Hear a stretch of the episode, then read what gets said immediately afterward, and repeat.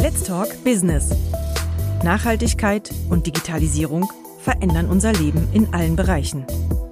Während die digitale Transformation rasant verläuft, geht es beim nachhaltigen Wandel langsam voran.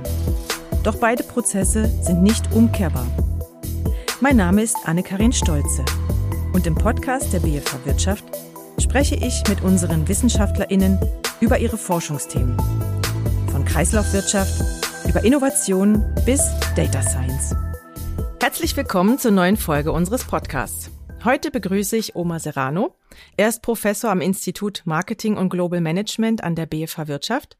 Er forscht und lehrt über internationale Handelsbeziehungen und er hat längere Zeit in China gelebt. Hallo Omar. Hallo, Tatja Hao. Und ich begrüße Anna Kemper. Sie ist Beraterin für Internationalisierungs- und Digitalisierungsthemen in Bezug auf China. Sie unterstützt Schweizer Firmen beim Markteintritt in China und hat auch lange Zeit dort gelebt. Hallo Anna. Anne, ni hao, ni Ich freue mich, dass ihr da seid. Heute sprechen wir über ein Thema, über das wir hier im Podcast noch nie gesprochen haben, den internationalen Handel und die Wirtschaftsbeziehungen zwischen der Schweiz und China. Das ist eine komplexe Beziehung, die auch äh, zum Teil sehr politisch werden kann und zusammen wollen wir uns das mal näher betrachten. Oma, du hast in einer Studie untersucht, welche Auflagen ausländische InvestorInnen in China erfüllen müssen. Was hast du dabei festgestellt? Genau, das ging um das Sozialkreditsystem. Vielleicht einige von unseren Hörern haben schon was äh, davon gehört. Ähm, meisten Menschen denken, es geht um Individuen. Es geht äh, äh, vor allem jetzt in letzter Zeit vor allem um Firmen. Es geht um, um Regulierung. Also die Chinesen versuchen ihr eigenes Regulierungsmodell zu entwickeln, weil sie natürlich äh, keine unabhängige Justiz haben, die Partei immer noch eine sehr wichtige Rolle spielt und äh, deswegen das traditionelle, sagen wir so, europäische oder, oder amerikanische äh, regulatorische Modelle nicht funktionieren in China. Sie haben das versucht, sie haben gesehen, dass sie weiterhin viel Probleme mit Korruption, mit, mit äh, ja, einfach der, das ganze Business Environment in China äh, weiterhin schwierig war.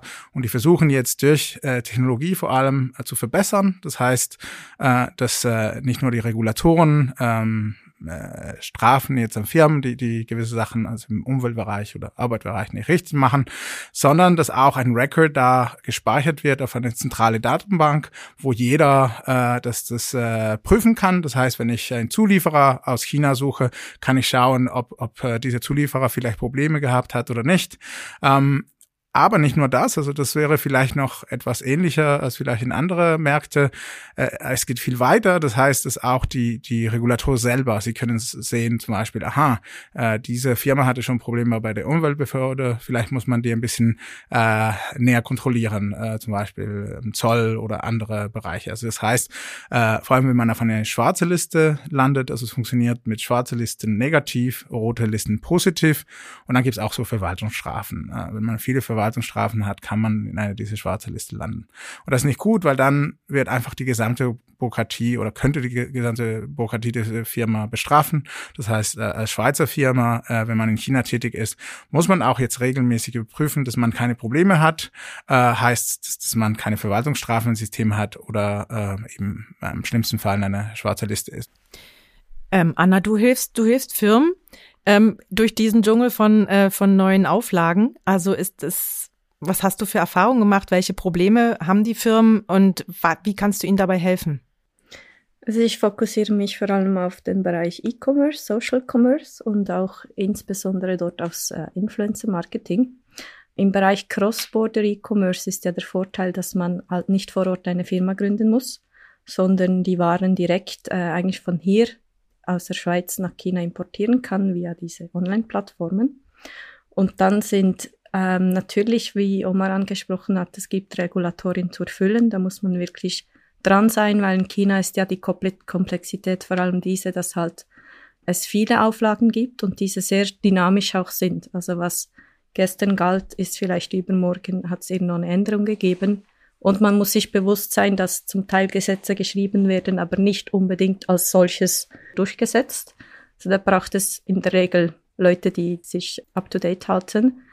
Ähm, Gerade im E-Commerce, im Cross-Border ist es auch so, dass dann, wenn man das Regulatorische äh, kennt, dann sind die Probleme oftmals eher operativ. Das kann man dann aber eigentlich äh, umgehen oder, oder ein bisschen mitigieren, wenn man gute Marktanalyse und Potenzialanalyse macht. Und da helfen wir den Firmen, damit eben diese Verstöße gegen die Regularien und die operativen Hiccups dann nicht eintreten. Ähm, was genau für Regularien sind das denn, Oma? Kannst du das noch ein bisschen äh, näher ausführen? Also einerseits gibt es für E-Commerce leichtere Regularien, aber für die Firmen, die direkt in China ansässig werden, ist es strenger. Habe ich das richtig verstanden?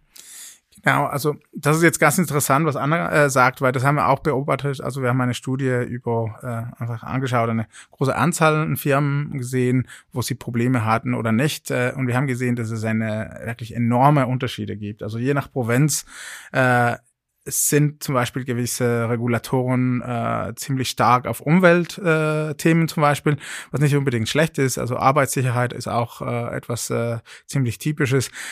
Ähm, momentan haben wir wenige politische Aspekte gesehen, wobei zum Beispiel eine Firma in Peking hat ein Problem mit Werbung, weil sie haben ähm, Sachen wie national und das Beste benutzt. Das anscheinend, das darf nur die Partei benutzen äh, in der Werbung.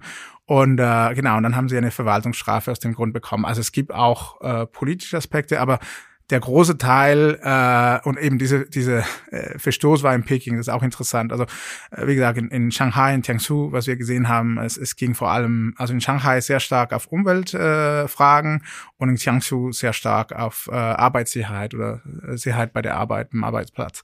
Und das ist auch sehr interessant, weil äh, eben wie Anna sagte, man muss wirklich wissen, wo man ist, auf welche Provinz. Äh, also es ist nicht nur das chinesische Markt, sondern wirklich äh, diese Gesetze werden anders äh, einfach äh, ähm, angesetzt, je, je nach äh, Provinz äh, wir denken zum Beispiel, dass Shanghai sehr stark auf dem Umwelt ist, weil sie wollen natürlich äh, so als, als Pilotstaat äh, Vorreiter in, in Umweltbereich in, in China sein.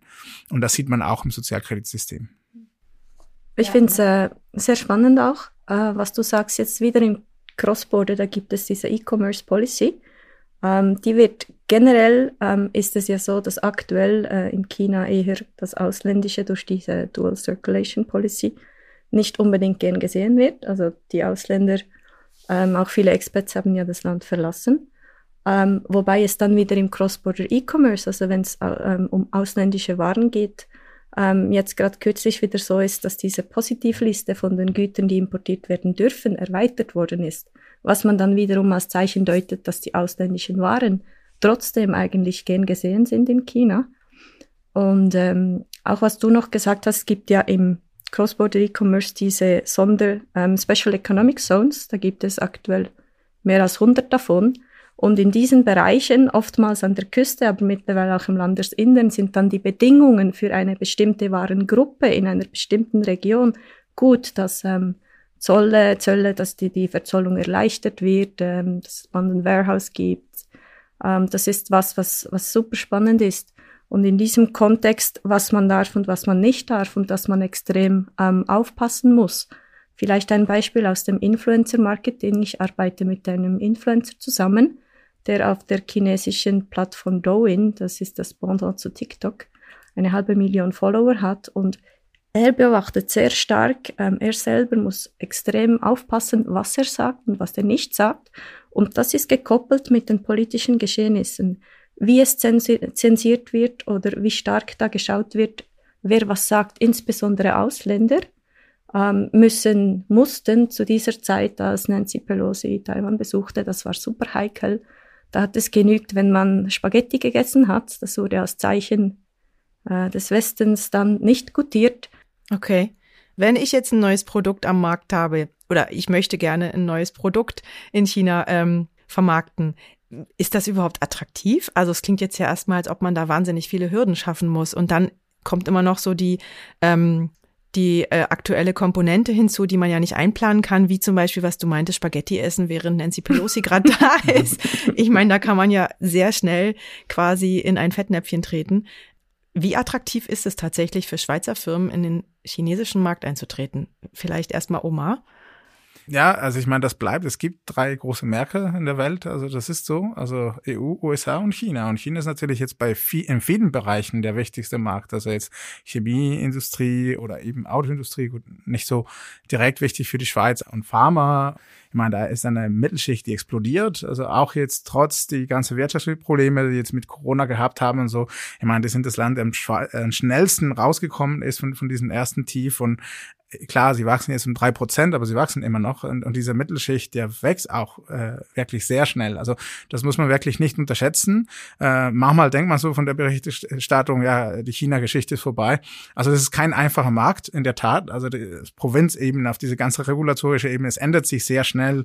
Äh, ich meine, das ist auch, ich denke, was kann, also auch bei, bei den Geschmacken auch von den jungen Menschen, also das ändert sich auch wahnsinnig schnell. Also das ist echt ein Markt, der, der ist echt in Turbotempo. Aber wie gesagt, auch es entwickelt sich in Turbotempo. Also da für für viele Firmen es ist es ist sogar der wichtigste Markt geworden. Deswegen muss man sich damit beschäftigen. Also man kann das einfach nicht Wir kommen ignorieren. Nicht drum rum. Genau. Ja, okay. Ähm, wie würdest du das sagen, Anna? Also deine, die, die Firmen, die du betreust, sind sie immer nach, also nach wie vor, oder hast du schon mal jemanden beobachtet, der dann plötzlich gesagt hat, nee, das ist mir doch irgendwie zu krass? Ähm, generell ähm, stimme ich dem Tonus von Omar zu. Also man muss sich überlegen, will man oder will man nicht. Es ist ein großer Markt, es ist aber sehr ein anspruchsvoller Markt. Und man muss sich einfach bewusst sein, dass man intelligenterweise äh, trotzdem eine gewisse Zeit und ein gewisse, gewisse Ressourcen auch in die Marktanalyse wirklich steckt, um die Entscheidung zu fällen, ist das ein Markt für mich oder ist das keiner? Weil wieder das Beispiel vom E-Commerce. Früher gab es viele Firmen, die gedacht hatten, ah super, ähm, das ist ein, da gibt es 700 Millionen Konsumenten, alle sind auf den Plattformen von ähm, Alibaba. Ich mache jetzt einen Flagship Store und dann verkaufe ich, wenn ich nur 0,01% Marktanteil habe. Das ist dann meistens nicht unbedingt geglückt, weil man sehr viel ähm, auch finanzielle Ressourcen investieren muss, um dort drauf zu sein, um überhaupt gesehen zu werden, damit jemand kauft, da muss man Marketing machen. Ähm, das wird, heutzutage hat man das gelernt und man investiert eigentlich wirklich mehr in die Analyse. Die Gen Z shoppt relativ anders, eigentlich exklusiv in Social Media. Sie sind etwas kritischer. Es gibt die Welle des Quo-Ciao.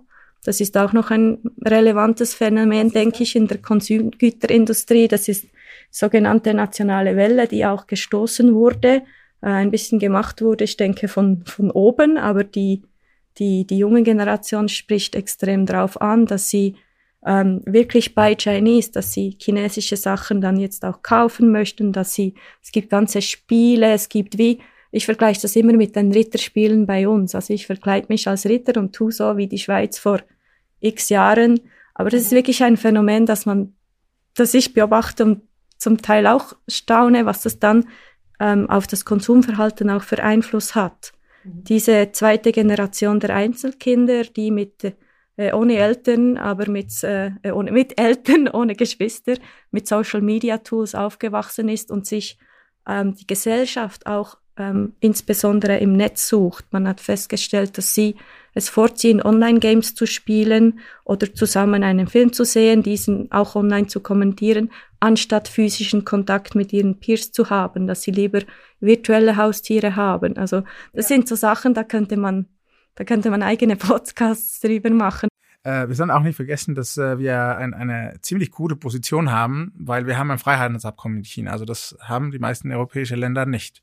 Ähm, Island, Norwegen, aber sonst, also sagen wir jetzt die große, also Frankreich, Deutschland, also auf EU-Ebene gibt's sowas nicht. Äh, und da gibt's natürlich schon einen, einen, einen Vorteil für Schweizer Firmen auch. Wir haben da äh, mehrere Studien auch zusammen mit der äh, Universität St. Gallen geschaut, dass die zum Beispiel die Schweizer Firmen einfach das Freihandelsabkommen nicht nutzen. Sie kennen das nicht. Sie kennen nicht äh, die, die, die Nutzen, die sie da daraus äh, eben rausziehen könnten. Und umgekehrt, die chinesische Firmen, die kennen das sehr gut. Also sie nutzen äh, viel mehr das Freihandelsabkommen als unsere Firmen. Also ich glaube, so allgemein äh, ist der Tenor und vielleicht Anna, hast du das beobachtet, dass die chinesischen Firmen viel besser unsere Märkte kennen als umgekehrt. Also bei uns ist es immer so, oh, China, äh, weiß ich nicht, äh, aber es ist immer noch der dritte wichtigste Exportland jetzt für die, für die Schweizer Firmen, oder? Also es ist, es ist nicht ein, ein kleines Markt und das steigt weiterhin. Jetzt ähm, einerseits, also wenn ich dem jetzt so zuhöre, dann denke ich so, ja, der, der, chinesische Markt ist, ist begehrt, aber er ist auch komplex. Also ist nicht so einfach da reinzukommen. Man muss viel bedenken. Ähm, gleichzeitig habe ich das Gefühl, die Schweiz hat vielleicht den, den chinesischen Markt erst relativ spät entdeckt. Ist das nur mein, also Ist das nur mein Eindruck oder könnt ihr das auch bestätigen? du schaust mich an. Ähm, ähm, ich denke, es gibt Firmen, die sind schon sehr lange dort und in China ist Beständigkeit und Nachhaltigkeit und ähm, Beziehungspflege, ähm, die Länge und die Güte eigentlich der Beziehung ist super wichtig für den Geschäftserfolg. Ähm, ähm, einige Beispiele, ich denke, Nestle ist seit ewig in diesem Markt, ich glaube über, also behaftet mich nicht auf Zahlen, seit über 40 Jahren. Ich habe auch kürzlich gehört, dass ja schon der Altbundesrat Blocher viel in China war und diesen Markt für sich äh, entdeckt hat. Also ich weiß von ähm, Uhren-Resellern, die das Gegenteil machen, die chinesische Touristen in die Schweiz äh, holen. Und das war ein, das ist ein Riesenbusiness, weil sie halt zusammen mit einer, einer Region, einer Tourismusregion, seit vielleicht vor 50, 60 Jahren das erste Mal schon in China waren. Und ich glaube, das ist ein Aspekt, der wir jetzt zu, vielleicht ein bisschen zu wenig noch beleuchtet haben. Es ist sehr viel auch, ähm, sind sehr viele kulturelle Aspekte und Dimensionen, die halt doch noch eine, eine gewisse Relevanz fürs Business haben.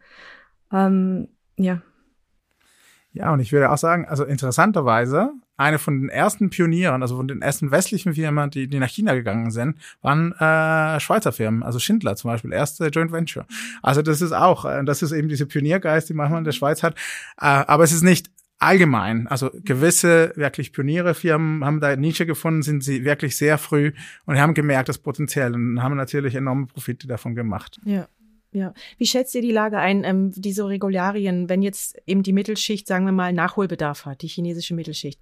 Ähm, das heißt, sie wird wahrscheinlich noch mehr offen sein für Produkte, auch die aus Europa kommen, aus der Schweiz kommen. Ähm, glaubt ihr, diese Regularien werden irgendwie mal mh, mm, weniger oder wie schätzt ihr die Situation ein?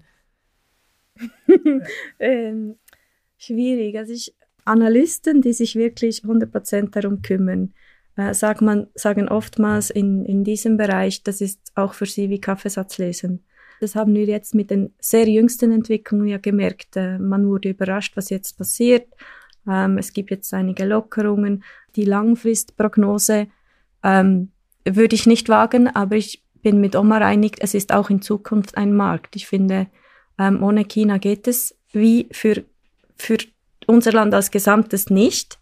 Man muss das auf, ähm, auf dem politischen Weg, auf dem bilateralen Weg, auf dem wirtschaftlichen Weg irgendwie versuchen, dieses Gleichgewicht zu halten, für das es für uns ähm, ethisch möglich und wirtschaftlich sinnvoll sein kann. Und da gibt es wirklich die Möglichkeiten, die wir auch haben, du hast das Handels, Freihandels-FTA angesprochen, äh, viele nutzen das auch nicht wegen nicht bekannt oder weil zu komplex zum Teil, weil noch zu, zu papierlastig, oder? Also es gibt da schon Wege. Und wie nochmal darauf zu kommen, es gibt wirklich auch viele ähm, Unternehmen, für die, die lassen die Finger lieber weg. Mhm. Auch wenn das Potenzial groß wäre. Und je schwieriger das ist, den Access zu haben, desto höher sind ja in der Regel dann auch die Möglichkeiten dort ähm, Gewinn zu erzielen.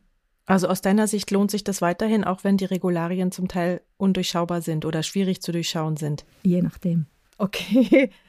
ja? Genau, und ich glaube, das ist wirklich ein super wichtiger Aspekt, also diese, diese Differenzierung.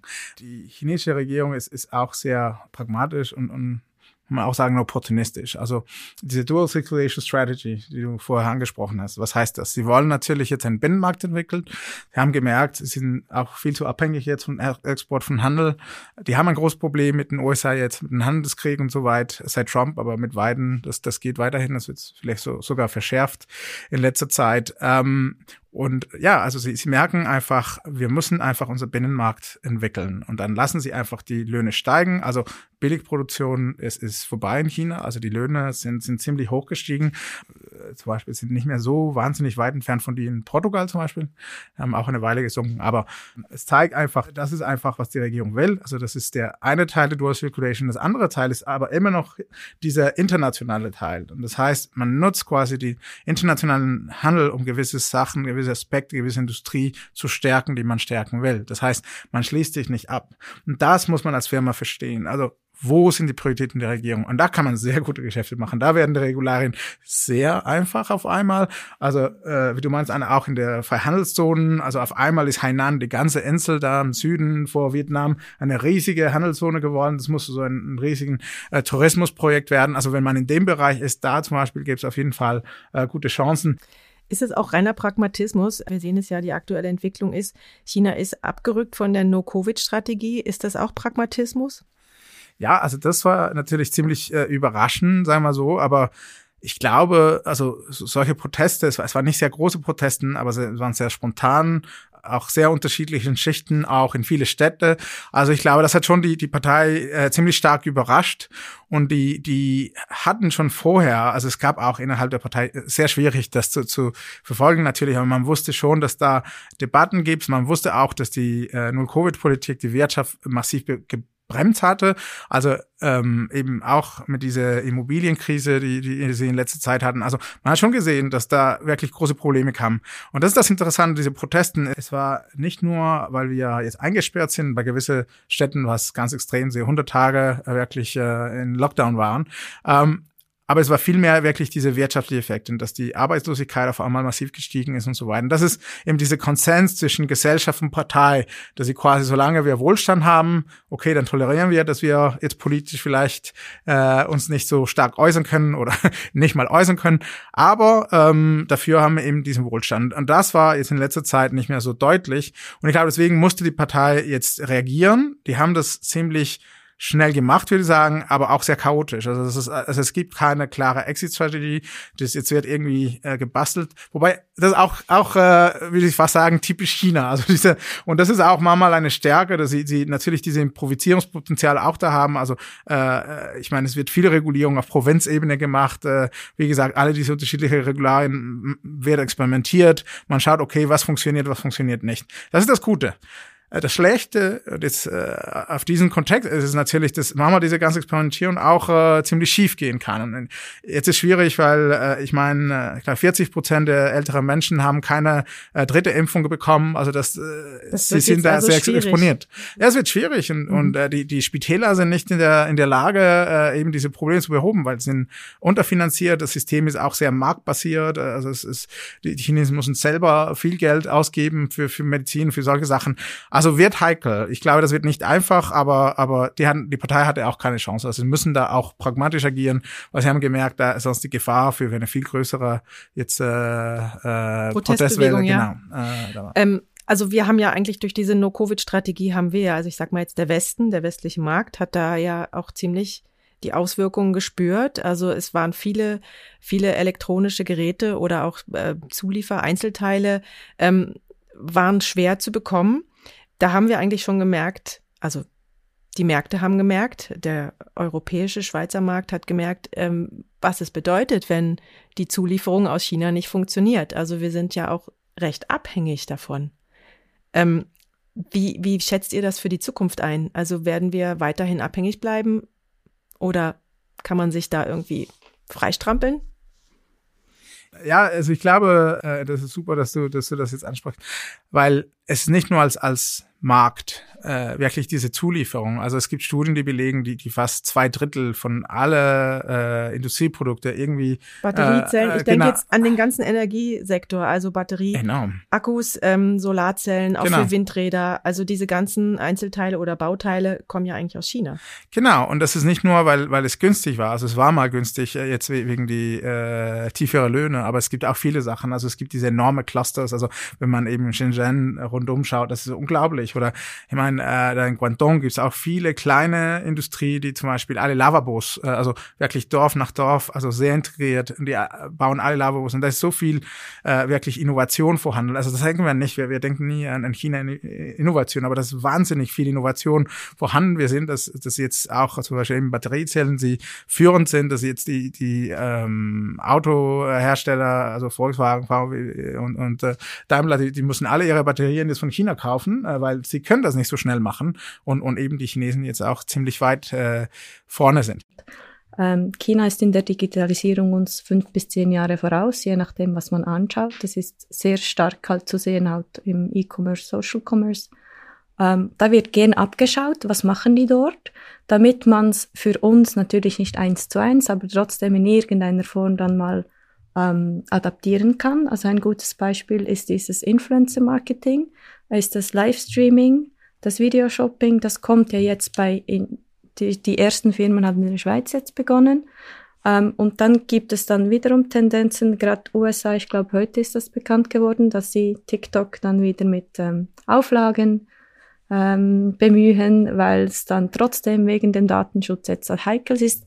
Auf der anderen Seite ähm, forschen, insbesondere die USA ja stark in China, ähm, was alles, was äh, Face Recognition ist, also der neue Cadillac, ähm, der äh, die Tür automatisch öffnet und sich mit dem Gesichtszügen steuern lässt.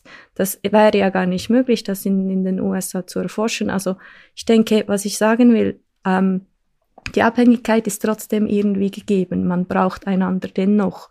Und man muss halt einfach aushandeln. Und ich finde, ähm, die Chinesen sind sehr gut dabei. Sie sind halt sehr agil, was du vorhin angesprochen hast, wie sie, wie sie jetzt auch diese Situation handeln. Step by Step schauen mal, was ist, das ist das, was wir Agilität nennen, wo wir, wo wir Scrum Master und weiß nicht was uns ausbilden. Aber China, wie das Land funktioniert, auch die Menschen, dünke mich, weil ich habe ja noch so einen halben Teil chinesischer Familie, die schauen einfach, okay, einerseits haben sie einen Langfristplan mit diesen fünf Jahren, fast 100, 100 Jahre Pläne, und dann sind sie aber in der Situation extrem, extrem agil. Also wir schauen mal bis da und dann schauen wir mal, die, wie, wie die Reaktion ist und dann müssen wir adaptieren auf die politische Situation. Okay, jetzt hat es Protest gegeben, die Bevölkerung ist wirklich nicht mehr einverstanden. Jetzt müssen wir ihnen müssen wir entgegenkommen auf Entwicklungssituationen. Okay, ein neues Tool, ein neue Features in einem Smartphone ist vielleicht nicht per perfekt. Ich lanciere das mal, lasse die Bevölkerung das testen. Ich habe das Feedback von einer Milliarde User, nehme das und adaptiere dann auf dieser Basis. Ich danke euch beiden sehr für das Gespräch und diesen Einblick in, in die chinesische Wirtschaft und auch ein bisschen wie, wie China tickt. Es hat mir sehr viel Spaß gemacht und ich fand es sehr spannend. Und wenn euch, liebe Hörerinnen und Hörer, diese Episode und der Podcast gefallen hat, dann würden wir uns sehr freuen, wenn ihr uns auf Spotify bewertet. In der nächsten Folge spreche ich mit Rika Koch über öffentliche Beschaffungen. Also das ist, sind im Prinzip alle praktischen Dinge, die der Staat ähm, mit unseren Steuergeldern einsetzt, die wir täglich nutzen, zum Beispiel elektrischen Strom, Wasser, Internet, aber auch das Tram. Ich freue mich, wenn ihr das nächste Mal wieder dabei seid. Bis zum nächsten Mal.